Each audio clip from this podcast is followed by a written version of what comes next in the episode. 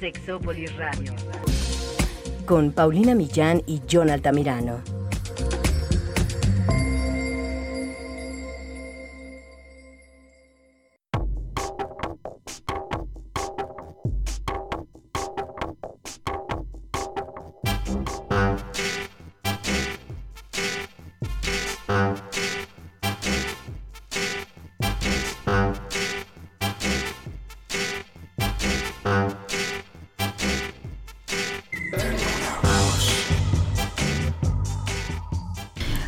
Sabemos que en muchas situaciones se puede estar sin estar, hacer sin disfrutar, percibir sin sentir, y cuando esto entra en nuestra vida sexual o si ya está instalado en nuestra vida sexual, se convierte en el sexo que tenemos, pero no necesariamente el que quisiéramos tener. ¿Qué pasa cuando nuestro deseo sexual empieza a disminuir y ya no nos la pasamos tan bien? Se puede hacer que el sexo se vuelva súper excitante, menos rutinario y que se convierta en algo pasional, pero que realmente dure tantas cosas que quisiéramos, como si fuera una lista de nuestros deseos para este año. Pues de eso vamos a hablar el día de hoy. Quédense, esto es Sexópolis, se va a poner muy bueno.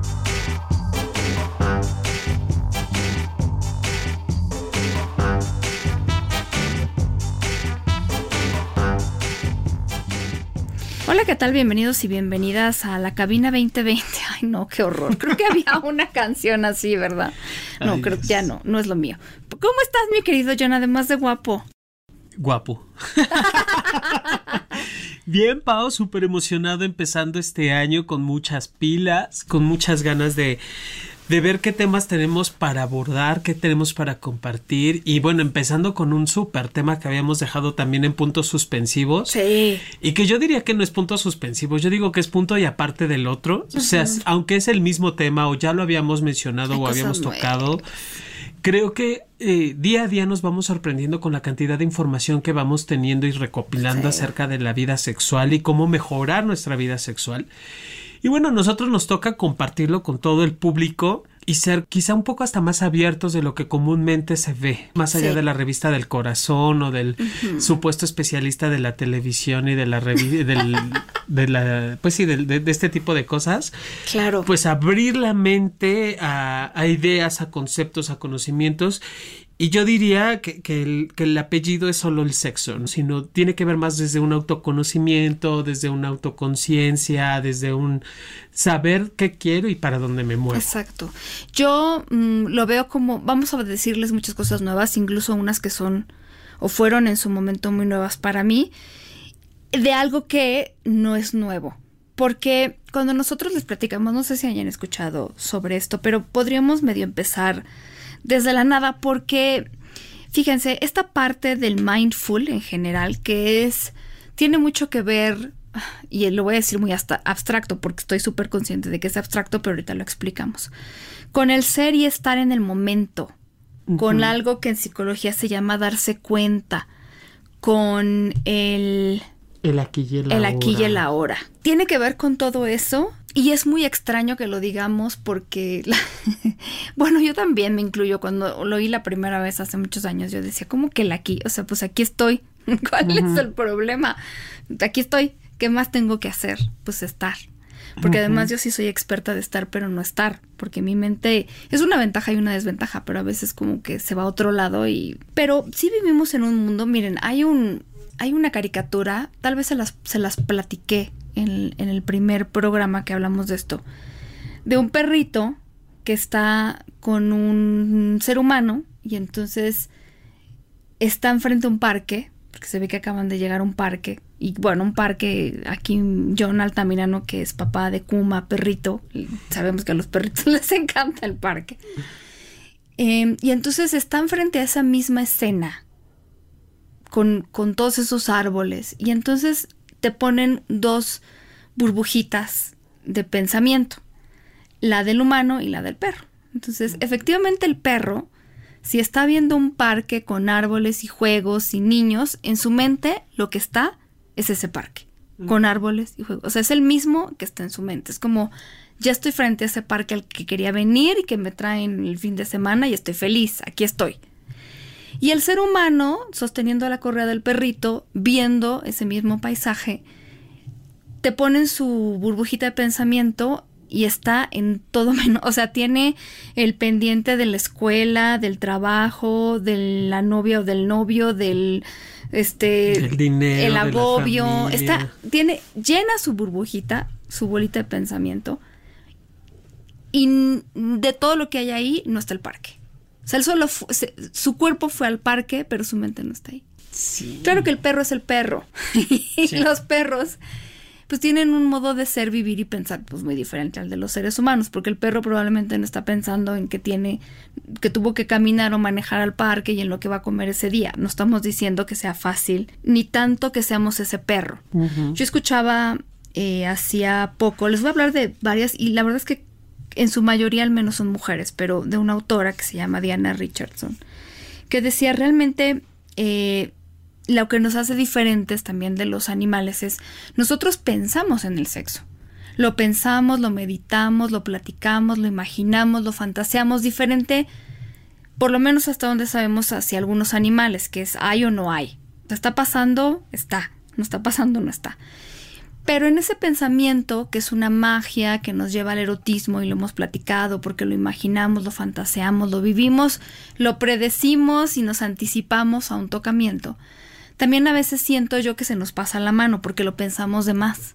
Y entonces a veces ese pensamiento lo transformamos en nuestra contra y empezamos a vivir ansiedad y empezamos a monitorearnos y empezamos a hacer algo que yo no sabía que tenía nombre y no sabía que tiene, a lo mejor le suena muy nuevo y además es nuevo en este programa porque nunca habíamos mencionado pero eh, Masters y Johnson, que son de los primeros que empezaron a investigar sobre el tema y son famosos, incluso hubo una serie al respecto, acuñaron este término de spectatoring, que viene de espectador. Y él es estar haciéndola de espectador en una escena en la que se supondría que tú tenías que participar, pero que estás viendo desde lejos. Y te conviertes en un espectador crítico, en donde mmm, ¿no? Ya sabes, de todo lo mal, que generalmente está enfocado a cómo nos vemos, cómo está nuestro físico y cómo estamos nosotros desempeñándonos en esa relación sexual. Lo que sea que es, digamos, nuestro handicap y de lo que cojeamos.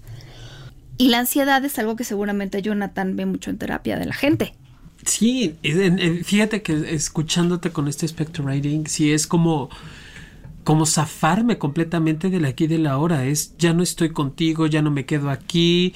Y empiezo desde el juicio. Porque dijeras, bueno, ok, me salgo de mi cuerpo y, veo la escena y la, la disfruto, la aprecio, porque para mí es más fácil conectarme desde ahí desde la imaginación y la fantasía está padre, pero no es desconectarte de tu cuerpo, desconectarte de las sensaciones y, ponerte con el dedo acusador hacia ti mismo o hacia ti misma y mucho en el desempeño, en la expectativa social, en, la fantasía o en la idea del debe ser o tiene que ser. Y me viene a la mente también, Pau, que a mí me ha tocado mucho en escucharlo en terapia, de esta parte cuando ya están en el acto sexual y saber que no están haciendo lo que se esperaría que se hiciera o están repitiendo lo que saben que tiene que seguir. Ejemplo, ¿no? Primero son besos, luego es encuerarnos, luego es sexo oral, luego penetración, luego el orgasmo, que ya es justamente lo que va generando la rutina cuando empezamos a hacer esta parte del, del, juicio, del dejo de disfrutar y de ser. Y que sí, lo, lo que mencionas es muy cierto. Finalmente, la, la, ansiedad es uno de los factores que genera el, la desconexión del cuerpo con la mente y obviamente genera ideas y expectativas que nunca se alcanzan a cumplir. Y también, bueno, a la larga va, va ocasionando, va propiciando esta parte de los eh, de las disfunciones sexuales que conocemos. De hecho, mm, sí. Es, eh, fíjate, muchas mujeres a mí me han dicho, es que a mí me da ansiedad que me hagan sexo oral. Fíjate, ya no estoy disfrutando el sexo oral, porque estoy pensando, no se estará aburriendo, a lo mejor huelo mal, me habré depilado bien o por qué no me depilé, ¿no? O eh, porque si me depilo, cualquier cosa, eh, se le va a trabar la mandíbula, yo creo que ya, porque se ha de estar aburrido. Entonces, todo eso pero no nada de lo del disfrute. Es como estar atendiendo a algo que sí que tiene que ver con mi ansiedad o la otra persona, pero que no soy yo.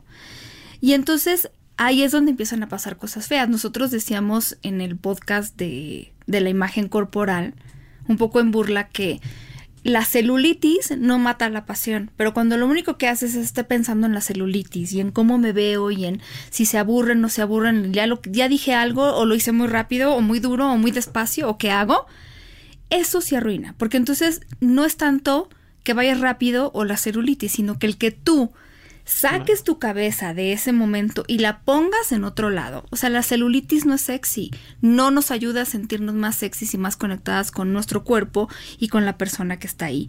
Entonces, ya el sexo se convierte en algo complicado. O sea, Esther Perel, que ya hemos, sí, hemos hablado mucho de ella en este programa, siempre dice, el sexo es un lugar dentro de ti mismo o dentro de ti misma a donde vas con otra persona, pero ni siquiera creo que muchas personas veamos el sexo así. A veces es como un hacer más mecánico de parte del cuerpo que ni siquiera involucra nuestra cabeza. Entonces poner la cabeza donde está nuestro cuerpo se vuelve complicado porque entonces pues pensamos que es un acto que solo es para el cuerpo.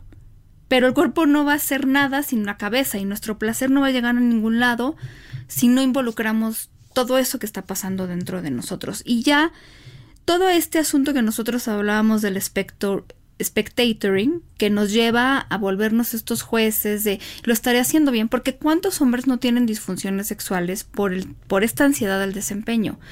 No, de incluso ni siquiera ya en el acto, desde antes, se hacen una especie de lavado cerebral, de, de ah, como de anticipación y todo eso que pasa hace que a la hora de la hora, aunque quieran disfrutar, no puedan, porque ya se llenaron la cabeza de todos estos miedos y de y si pasa esto y si no quiere y si sí quiere y entonces yo cuando llego ya no estoy ahí, ya no estoy disfrutando.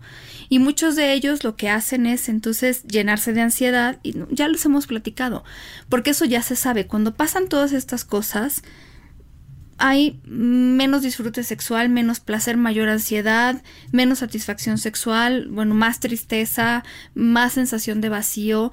Y ahí es donde yo me, yo me he topado con gente muy joven que me dice, ¿sabes qué? Mi problema en realidad es que yo con el sexo ya no siento nada. Ese es su pro.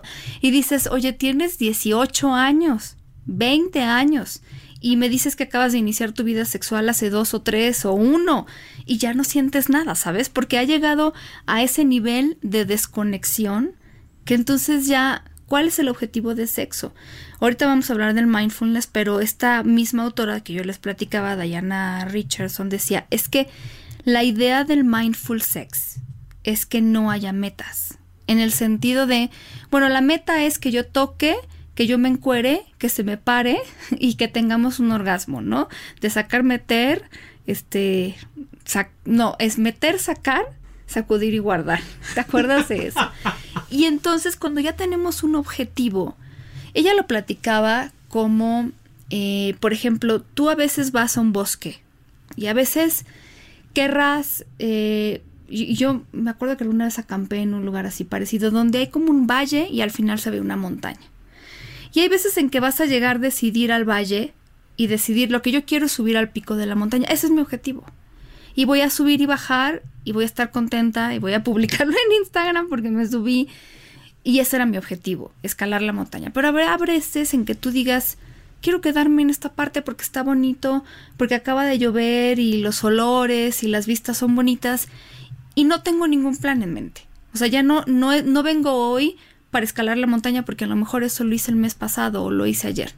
Hoy solo quiero quedarme aquí y, observar qué hay y caminar y a lo mejor escuchar la música que me, más me gusta o no escuchar más que el sonido del bosque. Y ese objetivo está bien y se siente bien y entonces te vas a topar con cosas nuevas porque no tienes ese objetivo y los dos están bien. Tanto querer subir a la montaña para hacer algo y entonces poder presumir para ti o para quien tú quieras que lo hiciste o simplemente estar, disfrutar, caminar, pasear con el perro, con una persona, contigo. Esa es la idea del mindful sex, es sumergirnos en las sensaciones que representa para nosotros un encuentro sexual y menos en un objetivo y menos en cómo creo que la otra persona se está sintiendo en términos negativos que me causan ansiedad y menos en todas las críticas que yo tengo con mi cuerpo y con la otra persona y con mi solo es realmente vivirlo. si, yo me centro a escuchar esto que dices y me centro solo a lo que quiero y a lo que busco, dejo de estar expectando o dejo de estar esperando algo que, tiene que ocurrir o que deba de ocurrir. Solo pasa y pasa como tiene que pasar. Y hacemos lo que tenemos que hacer. No hay una fórmula, no hay nada establecido. Eh, eso de sacar, me, sacar, no, ¿cómo dijiste? Meter. Sacar, meter, sacudir y guardar. Eso. Eh, está demasiado estructurado y si hay personas que lo viven así, triste, tristemente, si, si hay quienes lo viven así. No, no, no entremos en juicio tampoco.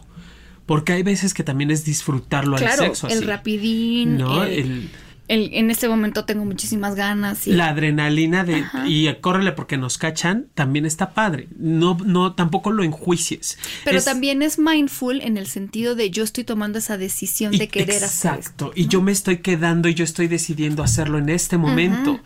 Porque el, el, mucho de esto tiene que ver también con las cuestiones de comunicación. Si yo estoy esperando a que la otra persona reaccione a cumplir como tiene que, pues obviamente eso no nos va a conectar en absoluto. Uh -huh. Y tampoco si me, si me conecto desde esta parte del tú me tienes que cumplir o tú me tienes que satisfacer, pues también me desconecta súper cañón.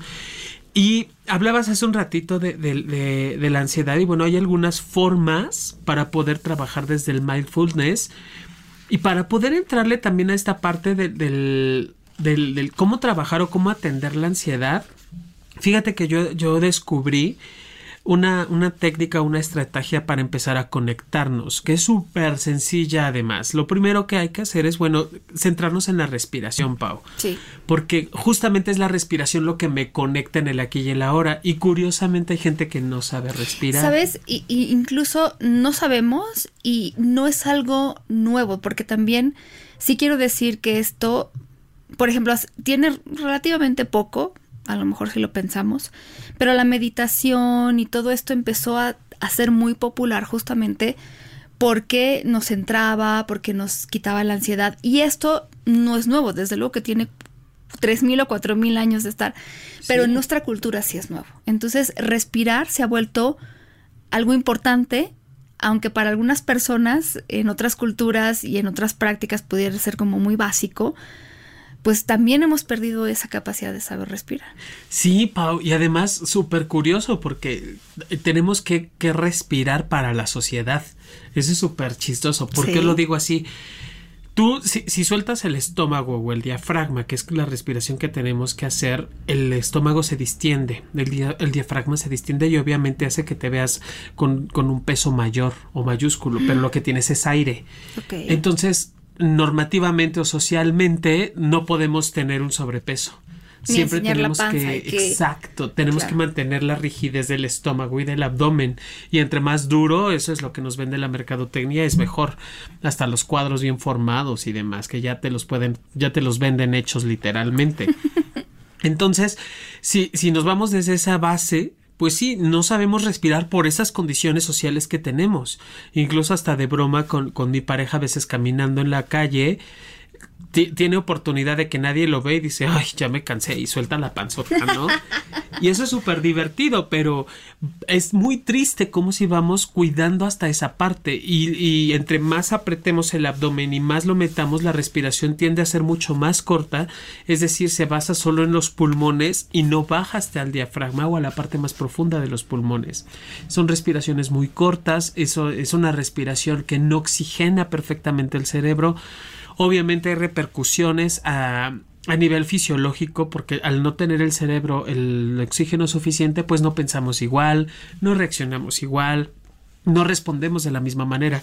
Y si a esto le sumas que además durante el acto sexual hay un ejercicio o hay un movimiento corporal y quieres mantener el cuerpo súper bien acomodado, todo en su lugar, pues obviamente no va a haber respiración, claro. ¿no? Obviamente me voy a centrar más en cuidar que no se me salga la, la llanta o la lonja o que no se me vea, a centrarme en el encuentro sexual. Sí. Entonces, lo primero que tienes que hacer es aprende a respirar. ¿Cómo lo podemos hacer? Hay una respiración que le llaman eh, precisamente estas culturas orientales, que le llaman la respiración cuadrática. ¿Por qué cuadrática? Porque va en cuatro tiempos.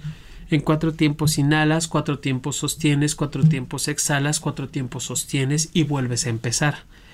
Esta respiración cuadrática lo que va a hacer es aprender a enseñarnos a regular nuestra respiración. Ah, es cuadrática también porque va en cuatro tiempos.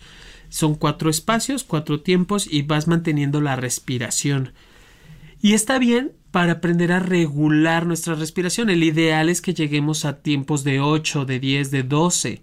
En 12 tiempos inhala, en 12 tiempos eh, sostén, en 12 tiempos exhala y así sucesivamente. Y entre más, pues es mejor, obviamente pero una base para aprender a regular nuestras respiraciones en cuatro.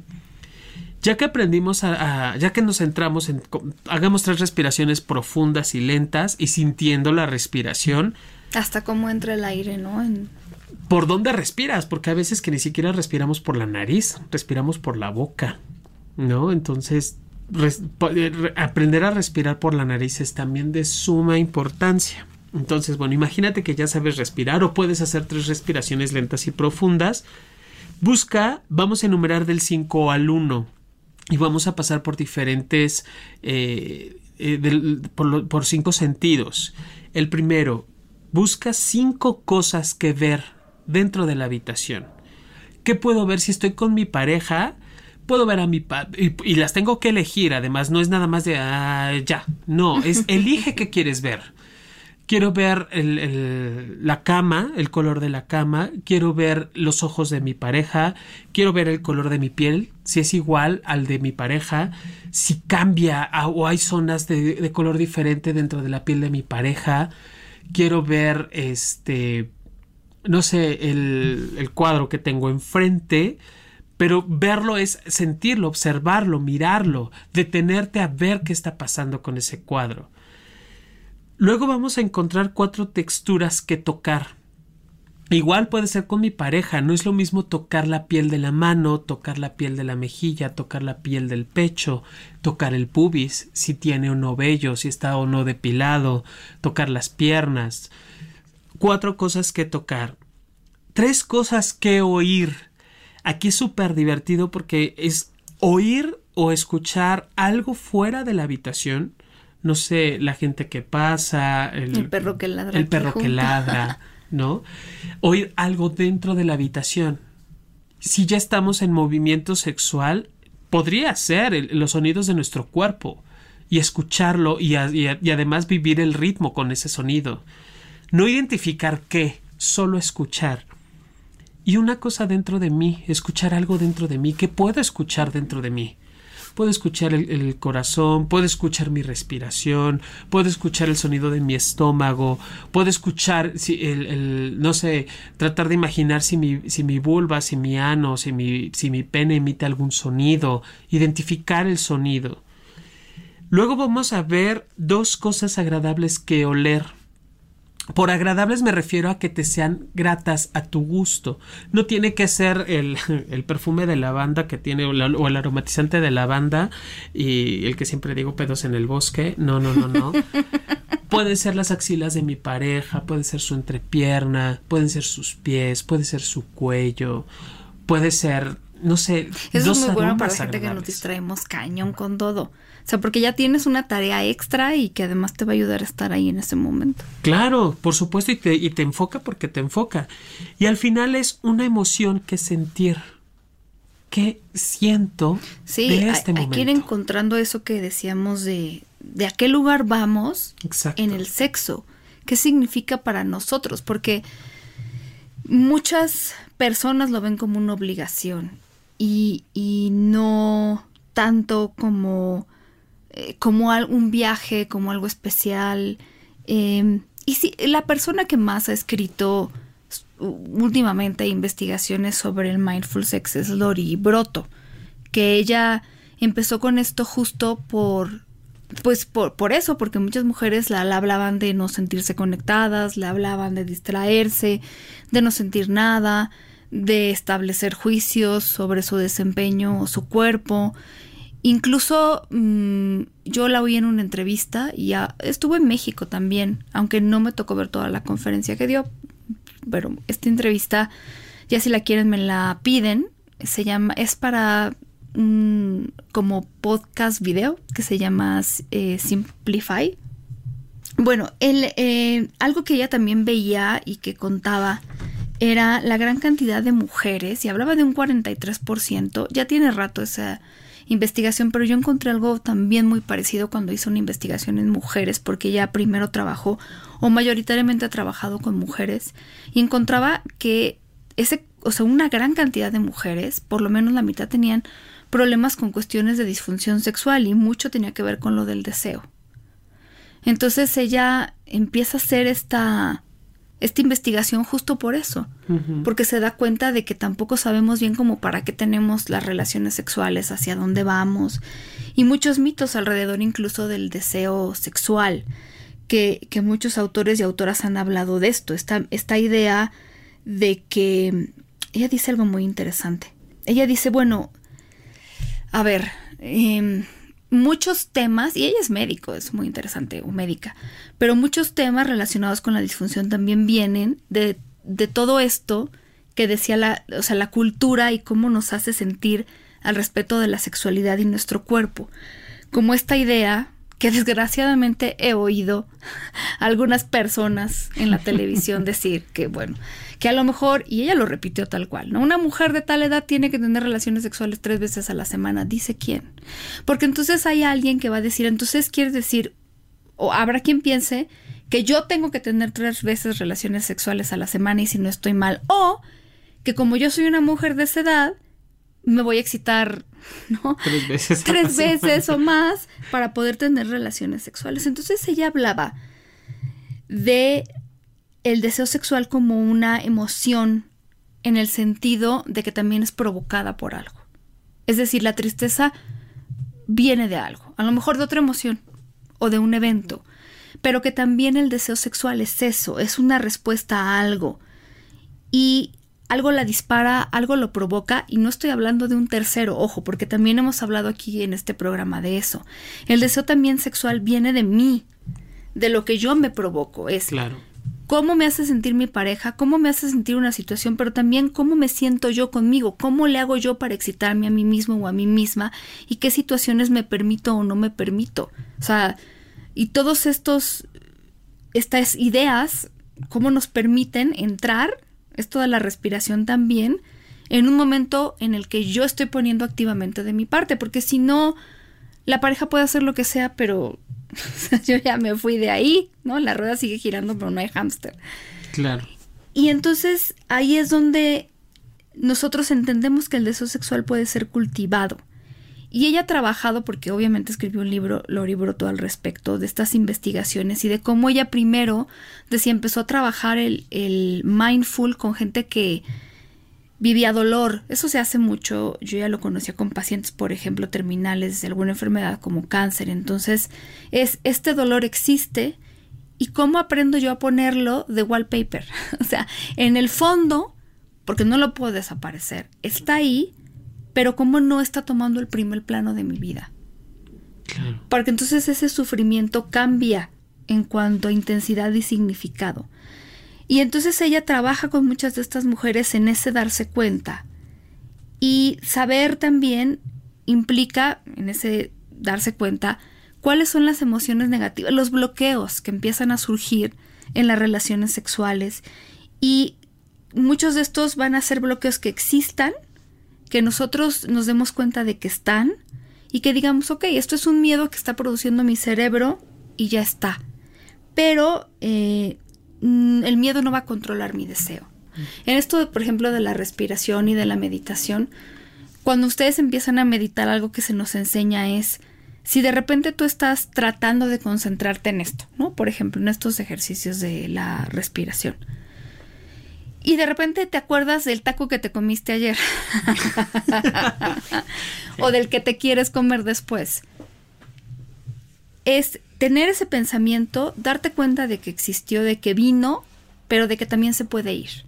Incluso ni siquiera juzgarlo ni angustiarte. Es como, ah, aquí está. Lo veo y dejo que se vaya lentamente. Así como poniéndolo en una de estas bandas que se llevan el equipaje, ¿no? O en un globo así de se va alejando, bye. Estuvo aquí y ya se fue. Pero no domina el momento en el que estoy.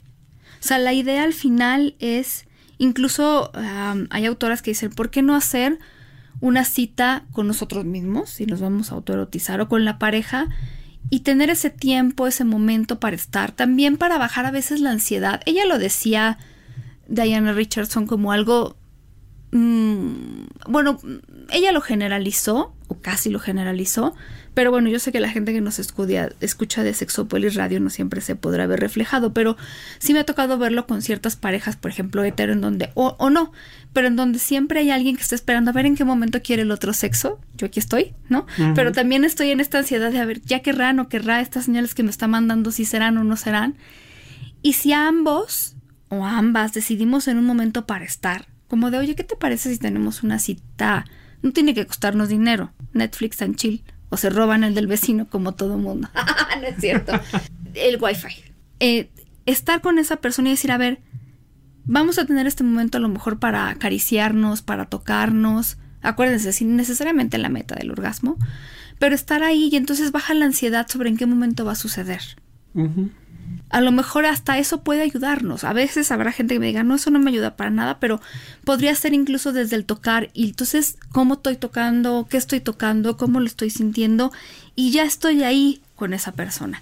Algo que a mí me da mucha risa porque hay una autora que se llama Laurie, Lori Mintz, que decía, para mí es mucho como, y creo que eso ya sería un objetivo como para palitos cuatro, o sea, ya pasaste el primer nivel, el segundo nivel, y ese es el nivel que se desbloquea después de todos los niveles anteriores, pero decía como cuando tú te subes a las montañas rusas y entonces eh, vas subiendo y a lo mejor mientras vas subiendo la famosa montaña rusa, tú vas pensando, ay, ¿qué hago aquí? O ay, qué emoción. O ay, me pregunto qué se sentirá porque nunca me he subido. Y entonces vas subiendo el carrito y tú estás llena de pensamiento. Pero una vez que baja el maldito carrito, es griterío o es sensación, es te estás cortando la cabeza, no literalmente, pero te la estás cortando porque ya es todo sensación. Yo soy sensación, claro. Y entonces en ese momento qué placentero, horrible si es mi caso, porque yo, bueno, el otro día me subí a la de los niños y me pareció bonita. es mi nivel de peligro que te puedo manejar. Y entonces me la pasé muy bien y lo disfruté y más la segunda vez, porque ya más o menos, o sea, como que le agarré el tema de ya no piensas, solo gritas si quieres o no gritas, pero ya estás ahí y ya te dejas llevar. Y todas estas cosas de ansiedad y de miedo es pasarlas hacia atrás, porque se pasan hacia atrás. Claro. Y no tienes manera de no hacerlo. Y es algo que también vas ejercitando y, y, que lo puedes hacer con otras cosas que no tienen que ver con el sexo. El famoso de la fruta o de lo que ustedes quieran, pero les recomiendo si no lo odian, un durazno. Eh, yo he hecho este ejercicio con grupos de personas en donde tienes el durazno incluso con los ojos cerrados al principio y lo tocas y lo pasas por diferentes partes de tu cuerpo y lo vas sintiendo o cualquier otra fruta que a lo mejor te comes siempre pero que no te has detenido a saborear realmente desde textura, eh, temperatura y entonces cuando te la comes ya te la comes diferente. Claro. Fíjate que me hace recordar mucho el, el tema de cuando la pareja tiene alguna, algún tipo de disritmia, ¿no? Donde una, un miembro de la pareja, este, ya sea él, ella, está con, con, mucho deseo sexual o con muchas ganas de tener un encuentro erótico y la otra parte no la tiene. Y entonces ya ha habido conflicto porque y más les pasa, por ejemplo, a, a, los hombres que les ocupa demasiado tener erección en, y sí. para corresponder. Cuando yo les he dicho, bueno, ¿y cuál es el tema? Quien quiere, quien está excitado es tu pareja. No lo veas como tengo que corresponder o tengo que uh -huh. hacer. No, porque ya empezamos a perdón, pero es que ahí es donde nos mata la cultura de la eficiencia, en Exacto. donde todo tiene que tener un propósito y hay un modo bueno y malo de hacer las cosas. Eso está peleado con el sexo. Claro, y, y, y la respuesta justamente allí radica en ayúdale. O sea, tú no quieres, pero es, velo así pero como es una hacer? caricia, sí es un beso. O, o sea, quien quiere es tu pareja y quien quiere que, que, que, estés es tu pareja. Digo, no va a ser un bulto, un bolobán allí tirado en la cama pero puedes ayudarlo de otra manera, ¿no? No necesariamente tienes que corresponder en su, en su sexualidad. Uh -huh. Y la, la, gratamente la, la, experiencia que me he llevado es que la, la, pareja, curiosamente, cuando ya está prohibido, quiero entrecomillar, tener que corresponder o, o, ten, o está prohibido tener que terminar en el acto sexual, la pareja corresponde. Claro. ¿no? Ya, ya se dan como ese permiso, porque claro, dejan de estar pensando en que tengo que corresponder y lo que hacen es conectar con la sensación. Porque ya no está la obligación de tengo que responderle a la pareja. Entonces es, encontrarle como las alternativas o las formas. Esto que mencionas, el ejemplo que pones del, carrito de, la, de la feria, Puta, es claro, cuando yo, cuando yo me convierto en sensación, cuando yo ya soy 100% sensación, la cabeza está cortada, no hay una, una forma de conectar con el pensamiento. ¿Y qué necesito para tener sexo? Conectarme con el cuerpo. Además, acuérdense que en el orgasmo, justamente nuestro cuerpo nos desconecta. Se apaga, por decirlo, muy entre comillas, esa parte de la autorregulación, de del tengo que, este, y control mental y juicio, se apaga justo porque es que está peleado con esta idea de la cultura de la eficiencia y el tener que ser y el deber ser. Entonces, mientras el spectatoring es un autoenfoque intenso en la relación sexual, eh, que nos saca de donde estamos y nos vuelve estos jueces, en el Mindful Sex desarrollamos esta conciencia introspectiva en donde nuestra cabeza y nuestro cuerpo están en un, en un mismo lugar y en donde entonces sí podemos dejarnos ir porque entonces empezamos a disfrutar. Eh, o empezamos a darnos cuenta de las cosas que no nos gustan. Es que también cuando empezamos a callar esa alarma en el cuerpo y lo hacemos porque así tiene que ser y porque es una obligación, ya lo que nos gusta y lo que no nos gusta y lo que nos aburre y lo que nos... ya se borra esa línea porque ya todo entra en la misma canasta. Sí, por supuesto. En lugar de estar conectadas y conectados con nuestro propio cuerpo, ¿cómo va a responder un cuerpo en el que tú estás tu cabeza en otro lado y, o sea, nunca te va a gustar, no importa que te hagan, ¿no? Eso, eso es una situación. Y esta parte de la respiración importante, yo alguna vez leía, por ejemplo, el empatar la respiración con la pareja. O sea, quieres regresarte en ese momento, escucha cómo respira y trata de seguirle en la respiración eso ya te concentró y te llevó a una tarea que te acerca más a esas personas. O como decías tú, concéntrate en una sensación en específico o en varias. Cómo está la mano sobre la piel, lo que yo estoy tocando, lo que me están eh, tocando. Y mm, al final es algo que al principio cuesta más trabajo, pero que se va desarrollando como una habilidad que nos va liberando mucho. O sea, a ver, muchas de estas, ya se los hemos dicho, de las tareas que dejan muchos sexoterapeutas a pacientes, a parejas, tiene que ver con esta reconexión. O sea, el hilo negro de la sexualidad ahorita no es, y desde hace mucho tiempo, no es mm, ahora de qué me voy a disfrazar. La gente que lo disfruta es porque, y que llega a esos niveles es porque también sabe conocer lo básico. Para muchas personas, por ejemplo, este chico que me decía yo ya no siento nada y que te digo tenía como 20 años, digamos que la tarea ahí no es buscar sensaciones más fuertes, sino regresar a esta sensación en donde todo lo que está dormido, por así decirlo, de tu piel, de tu, de, de tu autoconocimiento, de tu autocuidado, vuelva a despertar a una caricia. Mm. Porque si no, por más que escales, y ya de ahí tú decidirás qué te gusta y qué no te gusta. Yo creo que en la vida de las parejas, como tú decías, hay espacio para todo tipo de relación sexual. Pero lo que no tiene por qué ser es un sexo que esté basado necesariamente en lo que yo creo que debe de ser o que me han dicho que debe de ser o en lo que yo creo que mi pareja cree que yo creo o en el tengo que fingir, tengo que hacer, tengo que hay más cosas sobre el sexo que son que pueden ser maravillosas. La cabeza, nuestra mente es maravillosa en eso. Sí, el, estar y saber en dónde quiero estar y qué quiero hacer es es como eh, vas, imagínate que vas a la que la vida es una heladería o una tienda donde venden helados. Yo sé que vas a llegar y puede que tú tengas en mente un helado de chocolate y sé que vas a llegar a ese espacio y vas a encontrar que hay una gran variedad de helados. Ningún helado es bueno, ningún helado es malo, ningún helado te va a hacer daño ni ningún helado te va a matar. Son opciones.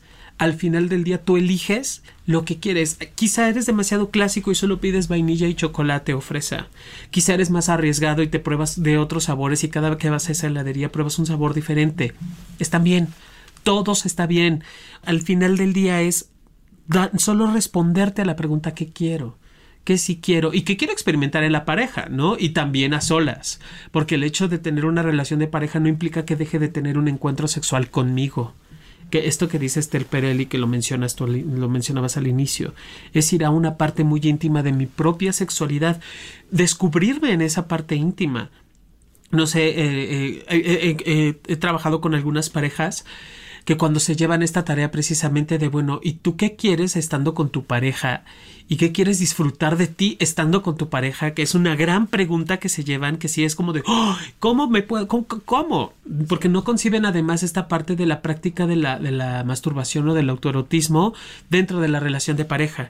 Y cuando les digo que ni siquiera tienen que practicarla, que es yo con mi, conmigo mismo, con mi propio cuerpo, descubrir qué quiero vivir estando con mi pareja, lo ven también como esta parte egoísta, pero no tienen nada de egoísmo. Es aprender también a disfrutarme, porque muchas parejas lo he escuchado infinidad de veces, Pau. Yo disfruto de escuchar a mi pareja cómo disfruta teniendo mi cuerpo o cómo está con mi cuerpo. Entonces, saber que estoy disfrutándome con mi pareja y que mi pareja sepa que estoy disfrutándome con él o con ella, eh, genera unas sensaciones totalmente diferentes. Y creo que podríamos empezar de allí. Y no, no corresponde a cuántas veces entró y salió, no corresponde a llevamos 5, 10, 15, 20 minutos, no corresponde a eso. Corresponde a mi contacto y a mi conocimiento conmigo y en relación con mi pareja. Yo, yo creo eso y además también esto que algo que a lo que sí llegué de esta conferencia se habló mucho del placer ya les había yo dicho en este Congreso Mundial de Sexología al que asistimos y alguien que decía es como el placer de veras es importante, no nos lo enseñan, no sabemos cultivarlo para nosotros mismos, mismas. Y entonces también esto que decíamos, no aprendemos ni siquiera eh, cómo vamos a saber lo que no nos gusta, ¿sabes? Y poner los límites y ni siquiera sabemos qué nos gusta. Nadie nos habla del placer, desde que somos niños es como nos tocamos la vulva o el pene porque sentimos rico y luego luego ya no te toques ahí, ¿no? Sí. Entonces empiezan a censurar este placer. Pero ¿a qué voy con esto? El sexo son muchas cosas y nuestro propio placer también nos dice cosas. A veces la pregunta es siempre como ¿para, para qué quieres hacer ciertas cosas? Y a veces no queremos sentir para no escuchar lo que nos tiene que decir nuestro cuerpo y el sexo. Alguna vez que estuvo aquí Mayra Pérez, que le mandamos saludos, ya tiene que regresar porque como la mencionamos. Pero ella decía muchas mujeres que tienen problemas de vaginismo, es decir, la vagina que se, esta que se cierra porque no quiere dejar la penetración involuntariamente, como el músculo que es, a veces tiene que ver con relaciones en donde hay mucha violencia y entonces el cuerpo, ya que tú no pudiste poner un límite, el cuerpo te quiere decir, ¿no? O a veces el dolor en las relaciones sexuales te está diciendo, a ver, eh, no quieres, o sí quieres, pero involúcrate, o sea, no solo estés como de actividad pasiva ahí echado o echada, sino involúcrate. O sea, ¿qué te está diciendo tu cuerpo a través de sentirse bien o sentirse mal? Claro. Y si aprendemos esta innovadorcísima idea de ver, como decía Lori Broto, el deseo sexual como una emoción que podemos provocar, que podemos entender de dónde viene el enojo, de dónde viene la tristeza, para qué, qué hago con esta emoción, porque ni siquiera sabemos qué hacer cuando nos enojamos, qué nos está diciendo nuestro enojo, si aprendemos a decir qué nos está diciendo nuestro deseo, nuestra falta de deseo. O sea, ella se aventuró a decir algo que es cierto, pero que no se ha hablado tanto, y, pero las investigaciones apuntan a eso como ni siquiera tiene que ver con la edad, porque ella decía muchas mujeres me dicen, bueno, pero es que ya mi edad ¿Cuál edad? O sea, yo veo que si todo lo demás se alinea, tus actitudes ante la sexualidad, tu inteligencia sexual, tu autoconocimiento, tu asertividad, no cambia. ¿no? Pero entonces, si tú crees que entonces, pues a veces tiene que ser una obligación y duele y me siento mal y no entiendo y a veces accedo y a veces finjo y entonces olvida. Ahí no estás escuchando lo que tu cuerpo realmente te quiere decir y nos dice muchas cosas. Sí, esto, esto que mencionabas acerca del, del vaginismo y, así nos podemos ir con cada disfunción sexual, eh, tiene que ver con un no quiero estar justamente, con una Si no escuchan el podcast este de personalidad y disfunción de Ricardo Soria, que está buenísimo, ya lo volveremos pronto a secuestrar. Sí, por favor, regresa. Exacto, pero las disfunciones tienen eso. Tienen mucho que ver, o sea, al final del día es un no quiero estar, no quiero corresponder. ¿Y quién me lo dice? Como mi cabeza no la pude callar, mi cuerpo habla, mi sensación es la que está hablando. Y, lo, y quien generó esa, esa desconexión fui yo ¿no? Porque estoy tan clavado en la cabeza que dejo de tener contacto con mi sensación. Si esto me está pasando, estos pasos que te daba o estos puntos o esto que dice Pau de conectar la respiración con tu pareja y demás, regrésala. Finalmente mi cuerpo es muy sabio y siempre me va a decir por dónde sí puedo ir y sea como sea sea, sea el tipo de relación que sea, no estamos hablando de hombre, mujer, mujer, hombre, no, todos estamos y caemos en el mismo punto, porque al final es el, el, cuerpo es, es, muy similar en, en, todos los seres humanos y tenemos que estar muy atentos a lo que el cuerpo nos está diciendo para entonces sí darle lo que requiere y la única forma es conecta con tu sensación. Y si de plano sienten que ya conectaron y lo que conectaron no les está gustando, no lo están entendiendo, también se vale pedir ayuda. Sí. Eh, y ahí los sexólogos sexys de Sayume. los sexólogos sexys de Sayume, claro. Todos. Güey, nunca había dicho eso, pero es muy buen, es muy buen logo, considérenlo.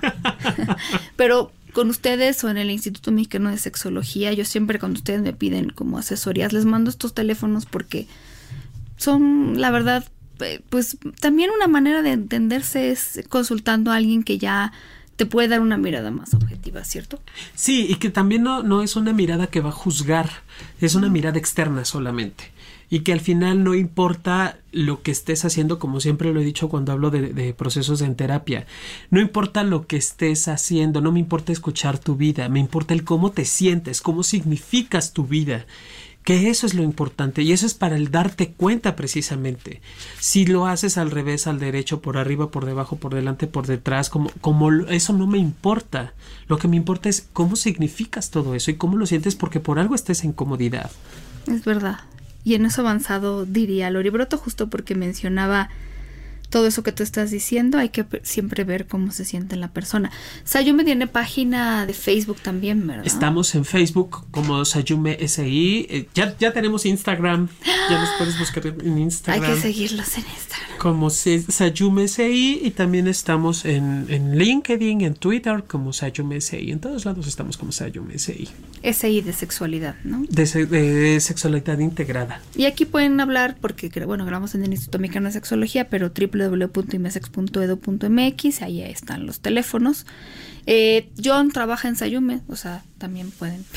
Por ahí ando. y también, aquí a veces ando de metiche. Y dan también muchos, muchas terapias, eh, eh, digo, muchos cursos. Sí. Eso también es interesante. Eso puede ser un buen propósito de año nuevo. Atender esa parte que no siempre consideramos que es buena, pero se conecta con muchas otras cosas. Sí, esa por es supuesto, la verdad. Por supuesto. Eh, también el propósito de Año Nuevo de Jonathan es sacar su Instagram para que veamos más a, a, Kuma. a Kuma. y compañía. eh, pero mientras lo pueden seguir en Twitter como arroba sexólogo-yaco porque pone cosas muy bonitas. Muy, escribe muy bonito el hombre.